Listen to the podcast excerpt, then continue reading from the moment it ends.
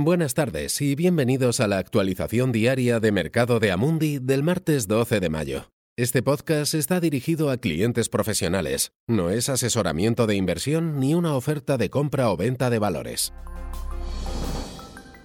Los inversores siguen sopesando el optimismo sobre la reapertura de las economías con cautela sobre el tiempo que tardará la actividad de las compañías en volver a la normalidad.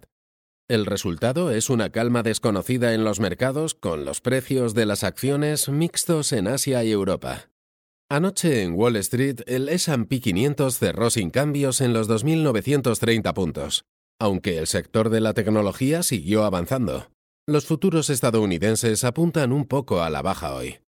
El sentimiento pudo verse ayudado al cierre anoche cuando el gobernador de Nueva York, Andrew Cuomo, anunció que una reapertura gradual del Estado, uno de los más golpeados en el país, comenzaría el viernes.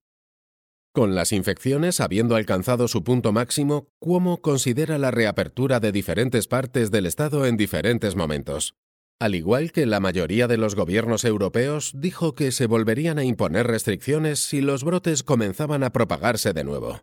Los precios del petróleo han subido en los últimos días, con el crudo Brent subiendo un 1%, alcanzando los 30 dólares, y el West Texas un 2% hasta los 24,60 dólares.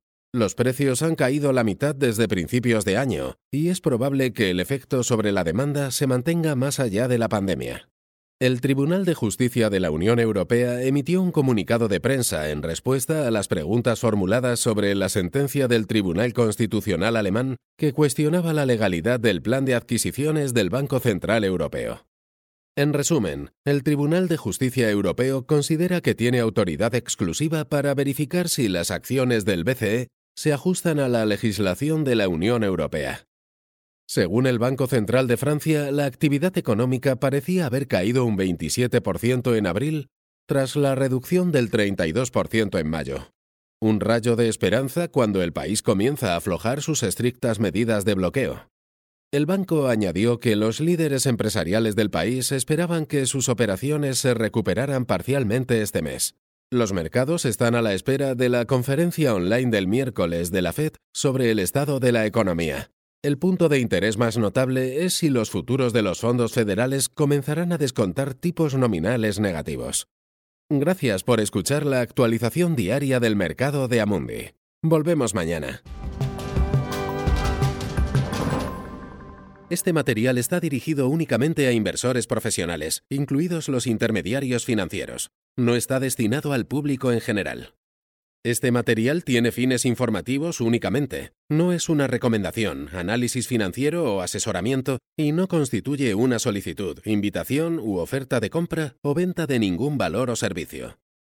Documento publicado por Amundi, y salvo que se indique lo contrario, son opiniones de Amundi en la fecha de publicación.